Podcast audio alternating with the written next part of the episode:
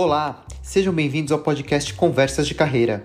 Eu, Ricardo Pena e Graziele Neves vamos refletir e trocar ideias sobre carreira, trabalho e como viver isso de forma leve, com mais significado e satisfação.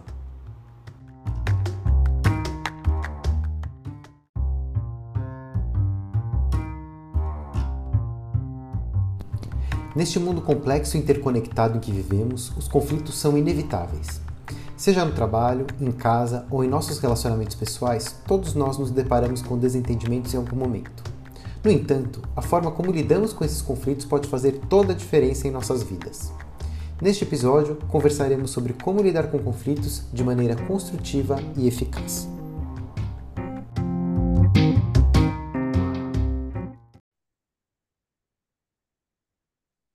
Os conflitos eles fazem parte de, da vida, né? E de qualquer é, relação. Uma vez que a gente está se relacionando com outras pessoas, é natural que se surja algum tipo de, de conflito, seja no trabalho, seja nas relações pessoais.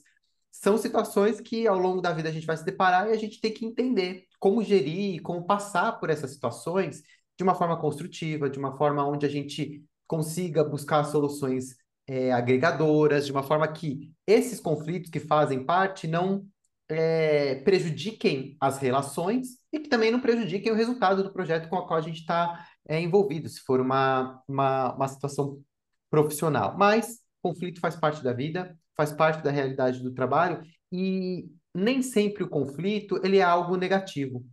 O conflito ele pode surgir a partir de uma construção de ideias, de projetos, de olhares divergentes, né? Então a gente também tem que ter é, esse olhar. Claro que o conflito em excesso não é bom, mas em certa medida ele ajuda a gente a construir é, soluções, a construir é, caminhos. E, e, afinal de contas, né, Grazi, de onde surgem esses conflitos? É, é super importante a gente entender qual é a origem deles, né, para a gente conseguir lidar com eles da melhor forma. Então, preciso saber primeiro de onde é que vem. Por que, que surge um conflito, né? A maioria das vezes surgem porque a gente tem ou diferentes objetivos, ou interesses, ou prioridades que estão divergentes, né? Que são divergentes e são diferentes daquelas que as pessoas ali comungam, né? Estão dentro da empresa, na tua casa, no teu bairro, na tua comunidade, enfim.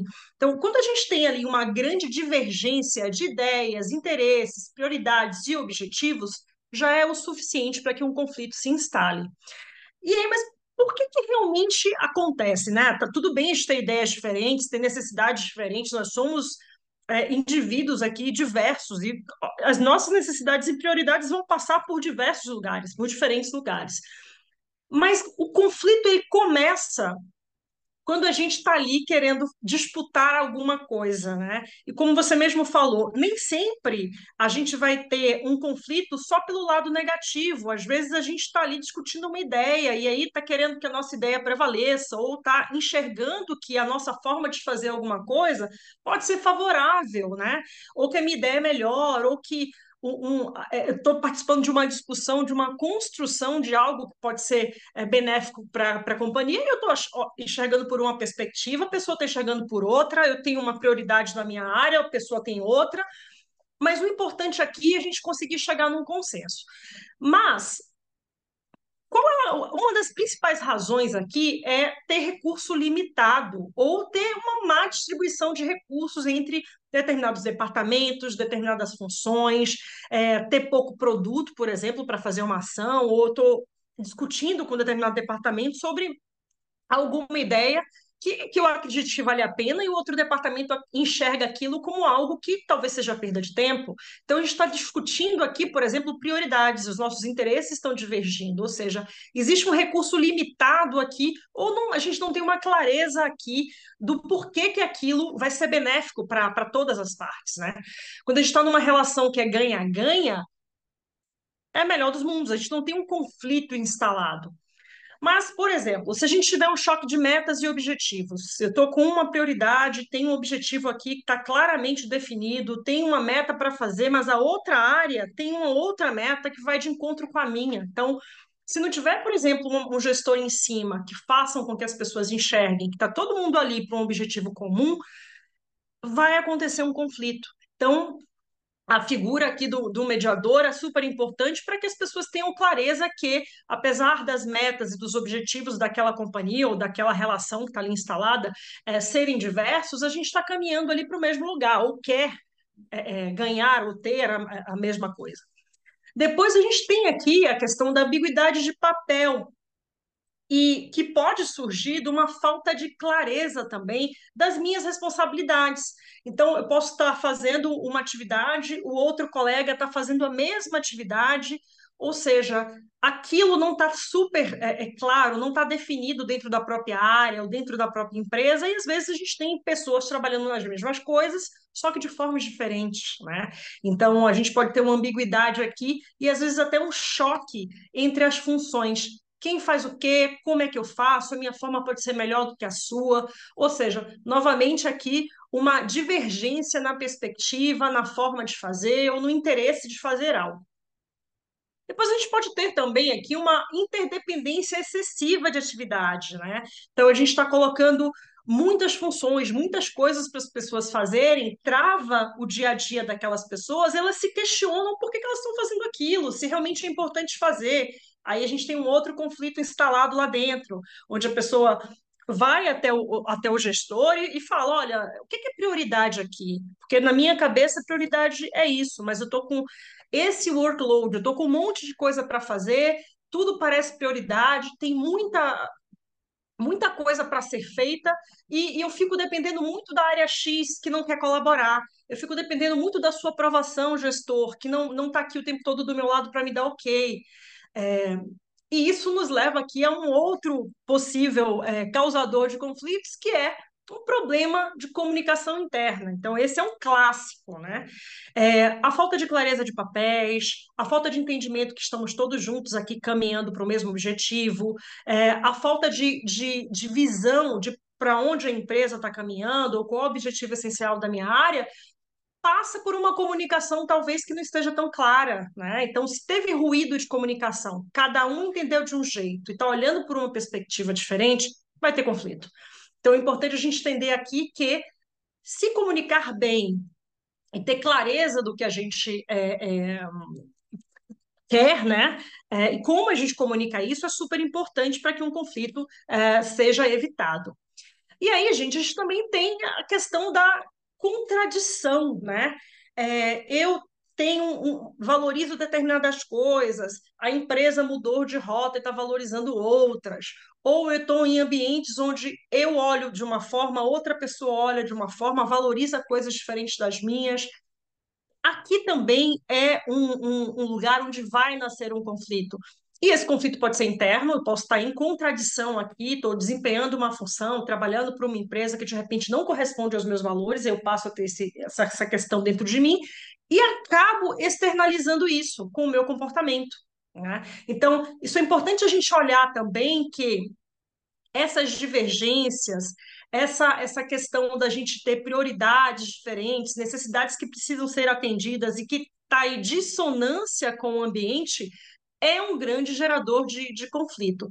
E uma outra clássica que também é a questão das mudanças organizacionais, né? Então, uh, principalmente quando a gente tem equipes, times que estão acostumados a fazer as coisas de determinada forma, ou trabalharem uh, juntos de determinada forma, ou de fazerem atividades há muito tempo de uma forma específica. Então, quando a gente vem com uma uma mudança, ou quando a organização propõe fazer coisas diferentes ou mudar a rota, é natural que a gente tenha conflito aqui.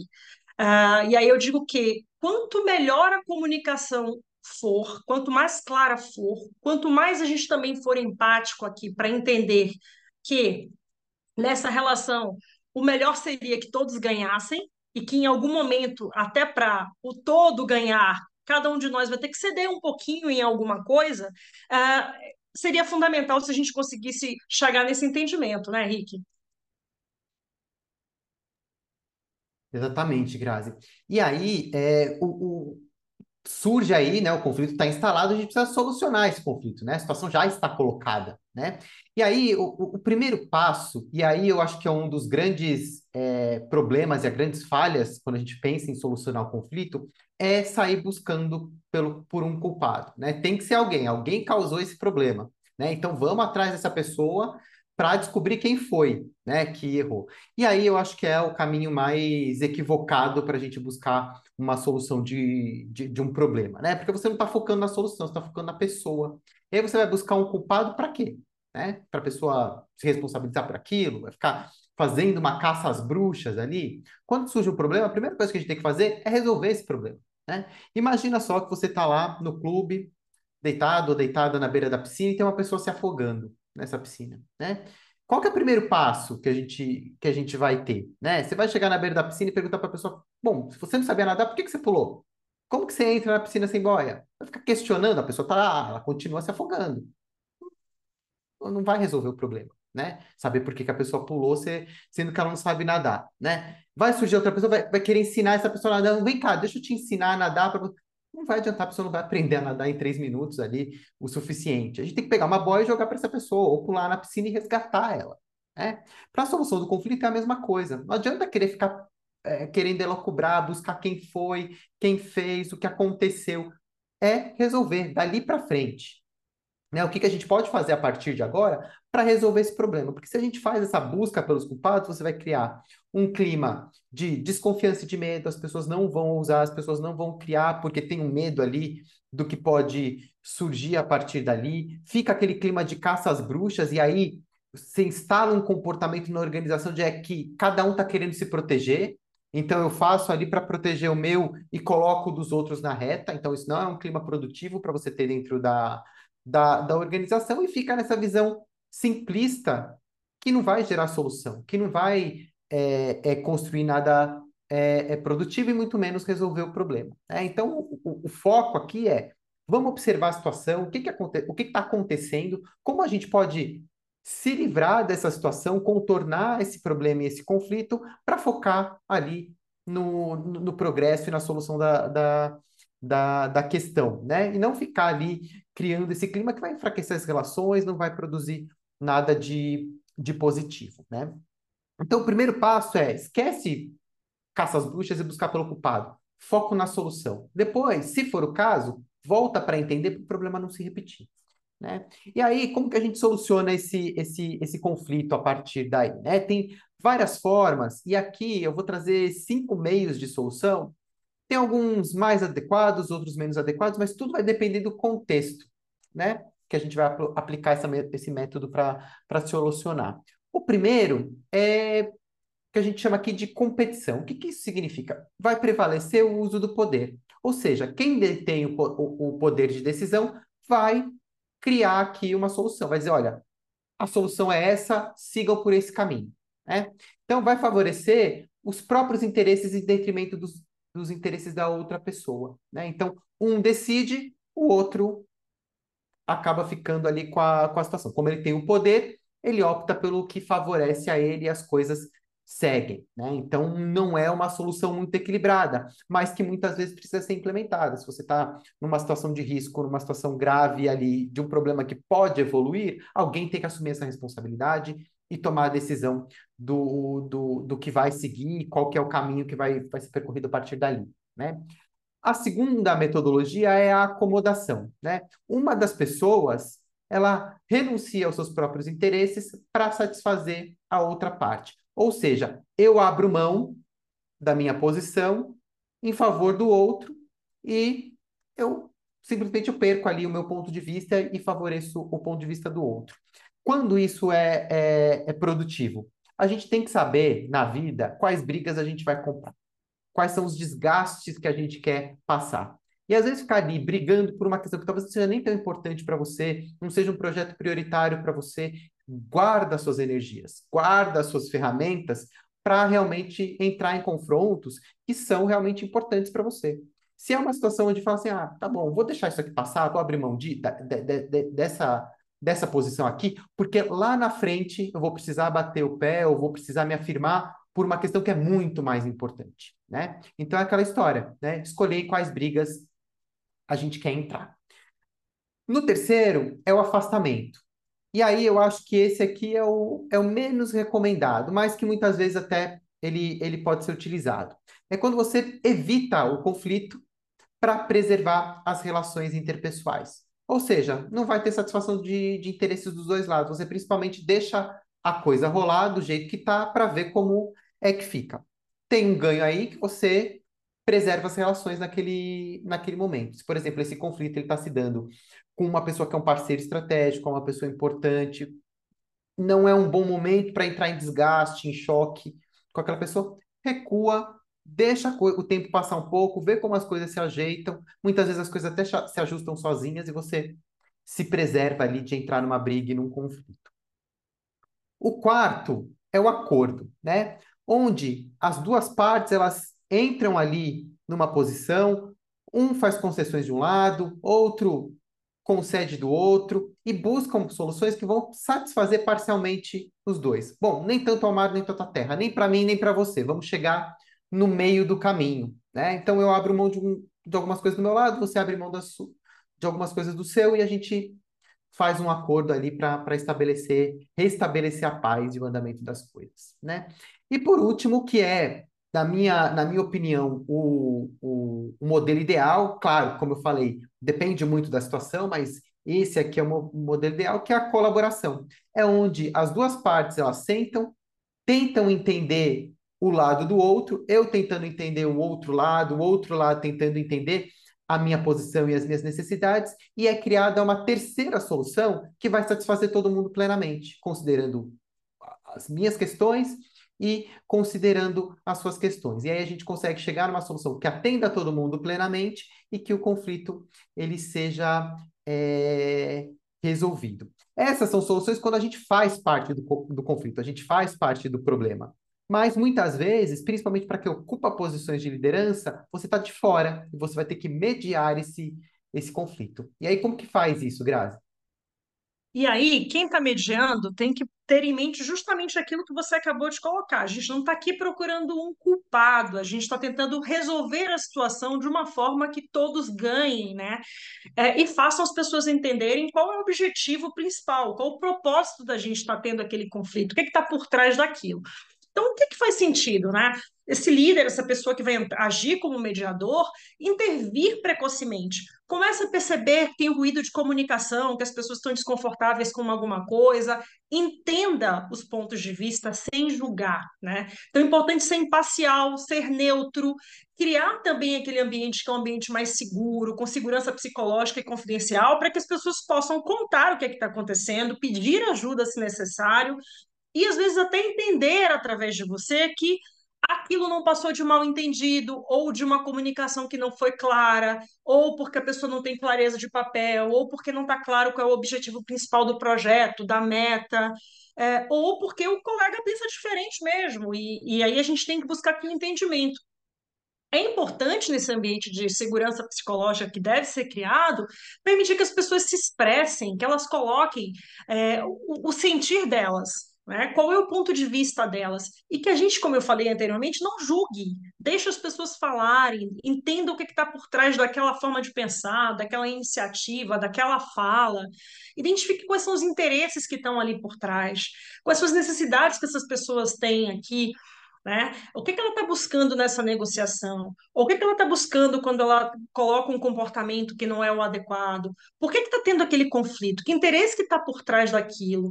Né? E ajude a partir desse ponto, onde a gente consegue entender quais são os objetivos de cada um, os interesses, por que, que a gente está tendo divergência aqui, ajudar as pessoas a se comunicarem de maneira clara e respeitosa. Né? Então, é, a gente pode estar passando por situações onde os interlocutores ali daquele conflito não sabem comunicar, e de repente, se fosse comunicado de uma outra forma, de uma forma mais clara, empática e respeitosa, talvez não tivesse nem tido um conflito, né? Então, é importante ter esse espaço de fala, é, de seguro, e onde o, o, o, mediador ali daquele conflito vai atuar até como um tradutor. Olha, na realidade, o que precisava ser dito aqui, ou falado é tal coisa, a intenção da pessoa é essa, eu já conversei com ela. Ou seja, intermediar para que todos ali entendam que é, é, a intenção ali é obter algo que vai ser bom para todas as partes. Né? Depois é começar a trabalhar no, nas soluções. Então, entender o interesse, o que é está por trás da necessidade da, dos envolvidos, quais são as perspectivas, como as pessoas estão olhando aqui, como é que a gente consegue criar nesse ambiente uma relação ganha-ganha, onde todo mundo sai ganhando aqui. E mesmo se eu tiver que ceder um pouco, que o colega tenha que ceder um pouco, ele esteja cedendo por um motivo que ele entenda que é maior, né? Que o ganho no final é maior, que a colaboração vai fazer parte daqui. Ou vai ter determinados momentos que eu vou ter que entender que eu vou ter que recuar, mas eu recuo entendendo por que, que eu estou recuando, estou abrindo mão de algo porque eu sei que, novamente, o todo aqui, ou o propósito de algo que está sendo colocado ali, é está em causa. Então, talvez eu tenha que baixar a guarda e entender e aí esse mediador também ele tem que ser uma pessoa que vai ter que facilitar essa negociação e partir para um compromisso, né? Porque senão a gente vai continuar no, no, no ambiente de conflito. Então, é, ele vai entrar aqui como um mediador mesmo, como um negociador, e vai tentar ver com as partes que estão ali envolvidas como é que a gente sai dessa celeuma, como é que a gente sai desse conflito de interesses de uma forma onde a gente se compromete com a solução, né? com algo que é propositivo para todo mundo ali.